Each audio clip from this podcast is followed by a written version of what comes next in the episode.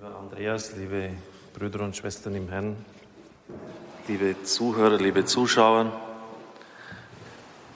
gerne wüssten wir vom Herrn, wie wir bestimmte Dinge konkret angehen sollen, zum Beispiel wie man in einer Ehe leben soll, aber wir haben da keine konkrete Beauftragung, aber der Herr sagt uns im Evangelium sehr klar, was wir tun sollen, wenn wir Leute in der Ernte brauchen, wenn wir Priester brauchen, Abgesandte. Das ist ja dieses Wort übersetzt ins Deutsche, Apostel sind Abgesandte. Bittet den Herrn der Ernte, damit der Arbeiter in seinen Weinberg, in seine Ernte senden möge.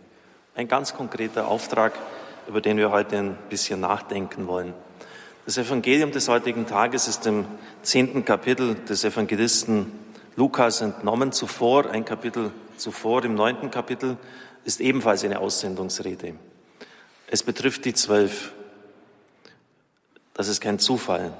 Die Israeliten sind ja das Zwölf-Stämme-Volk. Das heißt, die Sendung gilt zunächst einmal Israel. Und dann werden die 70 oder 72 genannt. Die Textzeugen stehen fast gleich mit, also die, von der Bedeutung her. Einmal heißt es 70, ein anderes Mal 72. Man ist sich aber einig, dass sich das auf die Völkertafel in Genesis 10 bezieht. Das heißt, mit den 70 Nationen sind alle Völker der Erde gemeint. Der Aussendungsbefehl schon damals zur irdischen Zeit unseres Herrn Jesus Christus gilt allen Menschen aller Zeiten. Man könnte auch sagen, von Matthäus 28 her geleitet, geht hinaus in die ganze Welt, verkündet das Evangelium jeder Kreatur. Übrigens, dieser Wechsel 70, 72 ist auch schon in der hebräischen Bibel angelegt. Dort heißt es einmal im hebräischen Text 70, in der Septuaginta, der griechischen Übersetzung 72. Also da ist schon immer diese Unschärfe da, aber der Inhalt ist unzweifelhaft klar. Und für die frühe Kirche war es wichtig. Es gibt Apostel, es gibt Abgesandte, es gibt Missionare über den Zwölferkreis hinaus. Bei den Rabbinen gab es ein Wort und das besagt, dass das Gesetz, die Weisung Gottes ursprünglich allen Menschen angeboten worden ist, aber nur die Juden hätten es angenommen. Und jetzt in der Endzeit wird das Spiel sozusagen nochmals neu eröffnet. Nicht mehr nur den Juden, sondern allen wird das Heil angeboten. Allen Menschen aller Zeiten geht hinaus in die ganze Welt. Was dann auffällt, ist schon damals das Missverhältnis von der Größe der Ernte und der Arbeiter, die zur Verfügung stehen. Und wir müssen immer die Bibelworte in ihrem Zusammenhang verstehen. Und die sind ja auch sehr klar, wenn Sie an das Senfkorn denken, an den Sauerteig, und den Weinberg, die Schafe, all das nimmt ja der Herr als Bilder, als Gleichnis her, um etwas vom Reich Gottes deutlich zu machen. Und wo hat das jetzt seinen Sitz im Leben, dass eine Ernte ist und die Arbeiter fehlen? Dazu müssen wir wissen, wie man damals gewirtschaftet hat. Jeder hat eigentlich im Unterschied zu heute seinen eigenen Betrieb geführt. In den Dienst eines anderen zu treten, hat man damals fast wie einen Sklavendienst verstanden. Also das hat man nur gemacht, wenn es gar nicht anders ging. Und das hat natürlich dann, gerade zur Erntezeit, als der Weizen eingebracht worden ist, oft zu Engpässen geführt. Man hat die Leute nicht gefunden, die man gebraucht hätte. Und wenn da Leute dann mehr angebaut haben, als sie für sich selber gebraucht haben, weil sie einfach so Felder in dieser Größe hatten, dann mussten sie dafür besorgt sein, Arbeiter zu finden. Und die waren auf dem Markt schlecht zu finden. Und das ist die Situation, von der der Herr spricht. Dass man um Arbeiter bitten soll, weil die Ernte größer ist als die Zahl der Arbeiter, die da sind.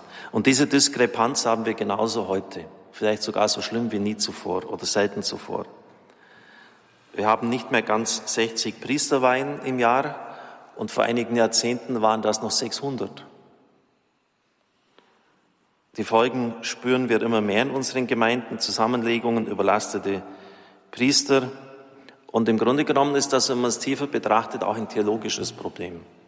Denn wenn wir sagen, der Herr sorgt um seine Herde, der Herr lässt die Seinen nicht allein, dann ist ja gleich die nächste Frage, ja, wo sind dann die Leute? Wenn der Herr auch heute noch ruft und er ruft so viel Hirten, wie wir brauchen, wo sind sie denn? Wo ist denn da der Fehler im System? Und wenn er sagt, bittet den Herrn der Ernte Arbeiter auszusenden, heißt das dann, dass wir durch unser Bitten Berufungen machen können. Dass dort Berufungen entstehen, wo keine sind, bisher keine waren. Ich glaube, das wäre eine völlig verkehrte Annahme. Auch durch noch so intensives Gebet können wir Berufungen nicht dabei beten. Aber eines können wir tun, und das ist wichtig, darum beten, dass Berufungen erkannt und angenommen werden. Denn der Herr nochmals beruft auch heute Leute. Das werden die Berufungen nicht mehr erkannt und nicht mehr angenommen. Das sind zwei Schritte.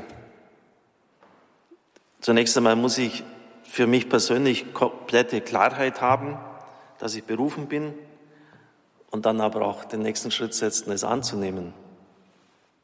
Meine Mutter hat damals, als ich mich mit dieser Frage beschäftigte, auch herumschlug, gesagt, such zuerst das Reich Gottes, alles andere wird dir dazugegeben werden. Also versuch unbedingt herauszubekommen, ob du berufen bist, durch Gebet, durch Gespräch mit guten Leuten, durch Bitten an den Herrn es mir deutlich zu zeigen.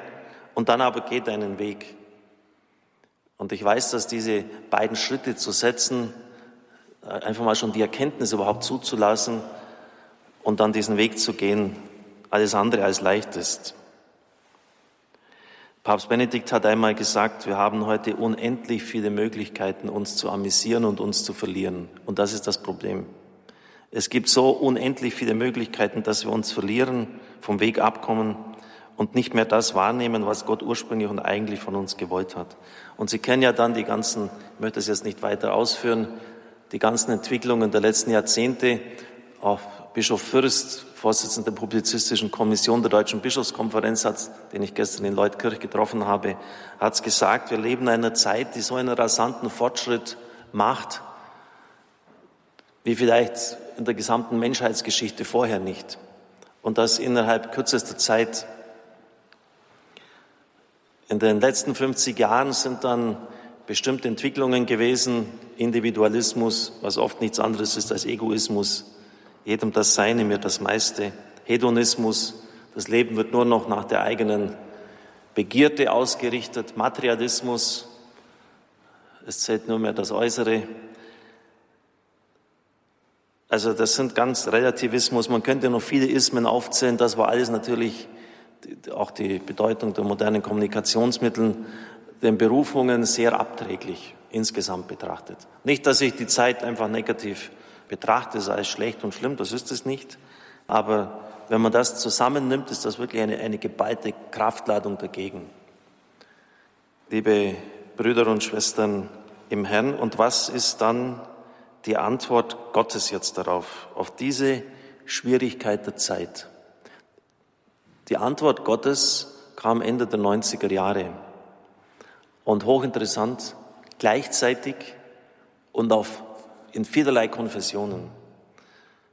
Wenn Sie mal ein spannendes Buch lesen wollen, dann nehmen Sie es zur Hand. Es hat einen englischen Titel, ist aber auf Deutsch geschrieben.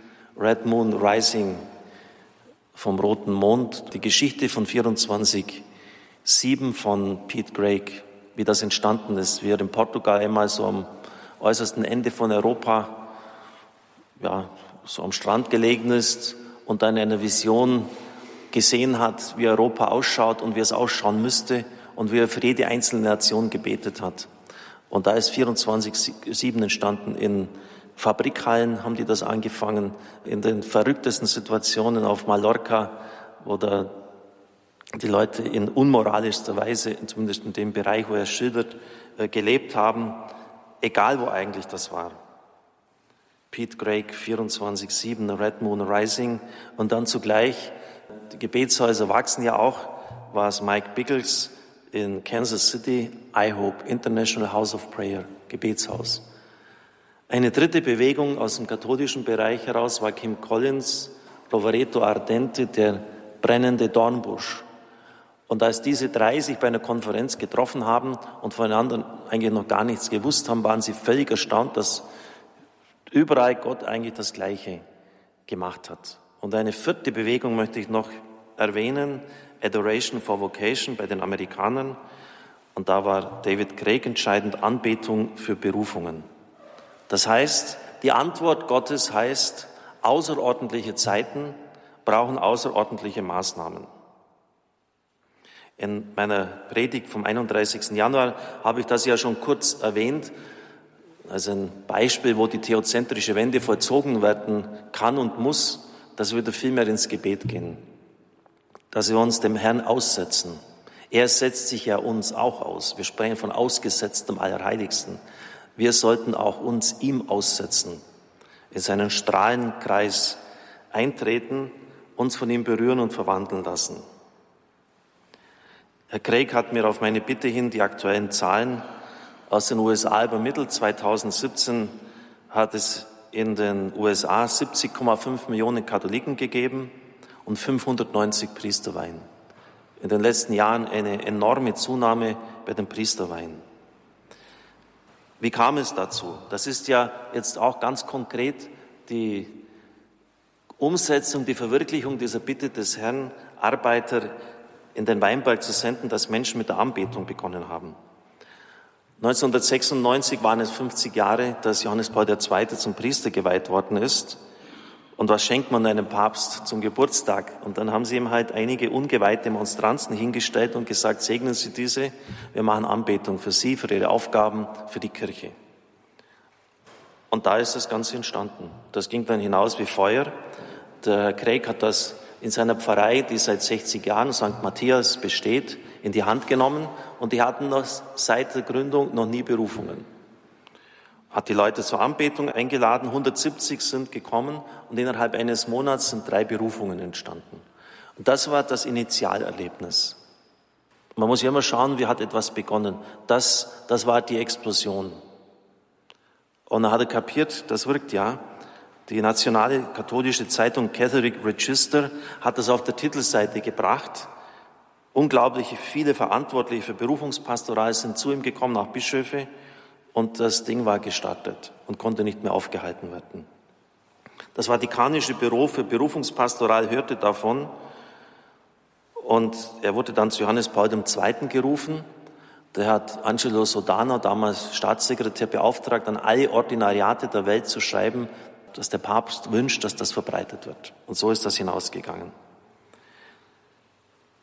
Der Papst hat dann auch von jedem Kontinent symbolisch einen Vertreter zu einem Treffen mit ihm nach Rom eingeladen und das haben die Craigs von Nord- und Südamerika wahrgenommen und ihnen auch eine Monstranz geschenkt, die übrigens auch bei uns da war und in unserem Dekanat, ich habe es jetzt Bernhard Hesse weitergegeben, war ja der die Anbetung forciert wie kein anderer. Und deshalb, das ist der Grund, gibt es in den USA 1100 Orte mit ewiger Anbetung. Und wenn Sie jetzt ein bisschen skeptisch sind, dürfen Sie sein, schauen Sie bei uns auf die Homepage. Das ist eine endlose Liste. Und ich wünschte mir nichts lieber, als dass Sie das tun und das dann irgendwie Klick in Ihrem Kopf macht. Wenn es bei den Amis geht, dann geht es bei uns auch. Wenn es bei den Amis geht, dann geht es bei uns auch. Denn die sind genauso säkular aufgestellt wie wir. Das ist von der Kultur vielleicht sogar noch weiter als bei uns, kaum etwas anders. Und dann gibt es noch 2000 Orte, die haben Anbetung tagsüber. Und das hat die amerikanische Kirche wieder auf die Füße gebracht. Das ist entstanden als Reaktion auf die Missbrauchsskandale an der Jahrtausendwende. Liebe Brüder und Schwestern im Herrn, bitte schauen Sie das nach. Ich habe es eigens auf die Homepage stellen lassen. Auch diese ganze Geschichte von Herrn Craig, es sind gerade drei Seiten. Drucken Sie es aus, lesen Sie es, machen Sie sich Gedanken. Bitten Sie Ihren Priester, mit der Anbetung beginnen zu dürfen.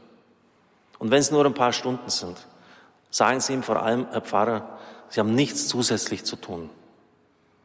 Weil das ist das, die, die sind so überlastet, wenn die hören, jetzt kommt da noch irgendeine Initiative, muss ich auch noch daran teilnehmen und so. Nein, im Gegenteil. Wir beten für sie. Wir beten darum, dass sie ihren Job bestmöglich erledigen können. Das, das machen wir für sie. Das ist ein Geschenk für sie. Übrigens hat im Balderschwang die Anbetung auch so begonnen. Einige sind ja da, die das noch wissen. Als ich vor zehn Jahren so mies beieinander war, dass ich schon fast den Löffel abgeben wollte, da haben Leute gesagt, jetzt beten wir an drei König eine ganze Nacht für unseren Pfarrer. Das hat mich damals sehr berührt und da, das war ein wesentlicher Grund, warum das entstanden ist. Die Amerikaner haben dann noch erkannt, dass es aber mit der Erkenntnis und der Annahme einer Berufung noch nicht getan ist. Der dritte Punkt heißt Sanctification of the Priests, Heiligung der Priester. Wir brauchen heilige Priester. Wir brauchen Leute, die in recht verstandener Weise in den Herrn verliebt sind.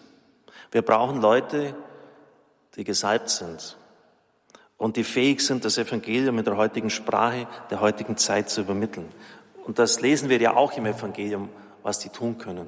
Die haben Macht über die Mächte der Finsternis. Sogar die Dämonen gehorchen uns, hören wir im Anschluss an das Evangelium des heutigen Tages. Egal wie man die Dämonen definiert und wie man sie sich vorstellt, aber es gibt auch heute die Tatsache, dass Menschen verrannt, verbohrt sind, abgedichtet, völlig abgeschottet sind und Ideologien und Verranntheiten und Fixierungen haben. Die Heilige Schrift, das Wort Gottes sagt, das braucht nicht so sein. Man kann diesen Menschen helfen. Und zwar durch Gebet und die Anrufung des Namens Jesu. Klaus Berger, einer der führenden Neutestamentler unserer Zeit, sagt, nicht die Wiedereinführung eines Dämonenglaubens ist das Ziel, sondern die Befreiung von Sünde, Tod und Teufel. Wie auch immer man diese Mächte der Finsternis benennt, entscheidend ist, der Name Jesu und das Gebet zu Gott befreien davon. Die Gegenmittel gegen die Übel unserer Zeit, so Klaus Berger, im Sinne Jesu sind im Neuen Testament ganz klar erkennbar. Die Welt braucht sehr nötig eine charismatische, asketische Elite. Sie braucht Gebet und Sakrament. Sie braucht Heilige, Leute, die ausgestattet sind mit Kraft und Macht gegen die Mächte der Finsternis, die auch die Gabe der Heilung haben.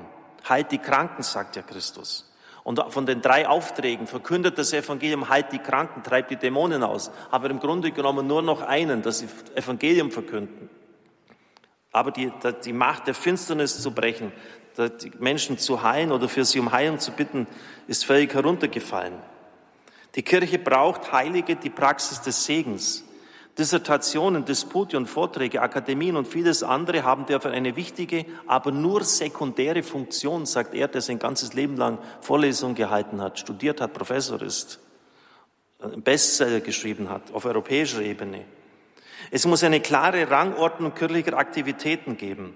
Wenn die wissenschaftliche Theologie und wenn die Vorträge nicht auf Gebet und Sakrament, auf die Befreiung von Menschen durch Lösung von Süchten und Ideologien zielen, sind sie insgesamt für die Katz. Nein, Wissenschaft treiben wir nicht um ihrer selbst willen.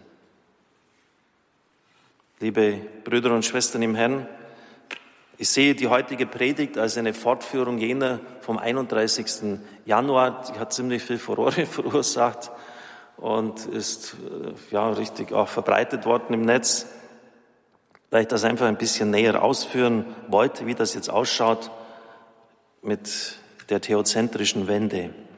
Und da ist sicher diese Anbetung für Berufungen etwas ganz Wichtiges. David Craig wird auf Einladung des Bischofs von Passau in Altötting im November dieses Jahres dort sein. Auch das ist auf unsere Homepage gestellt. Pater Buob wird sprechen, unser Dekan hier ich bin auch eingeladen worden, aber leider habe ich da einen anderen Termin, den ich nicht mehr verschieben konnte. Und bitte, wenn es Ihnen möglich ist, schauen Sie diesen Mann, reden Sie mit ihm. Er spricht auch einigermaßen gut Deutsch. Und ein bisschen stolz bin ich, dass wir ihn im Juni 2016 nach Balderschwang geholt haben und das wesentlich mit angestoßen haben. Also wir können schon etwas verändern. Wir können schon etwas tun. Und den Job, den wir zu tun haben, den erledigen wir bitte. Amen.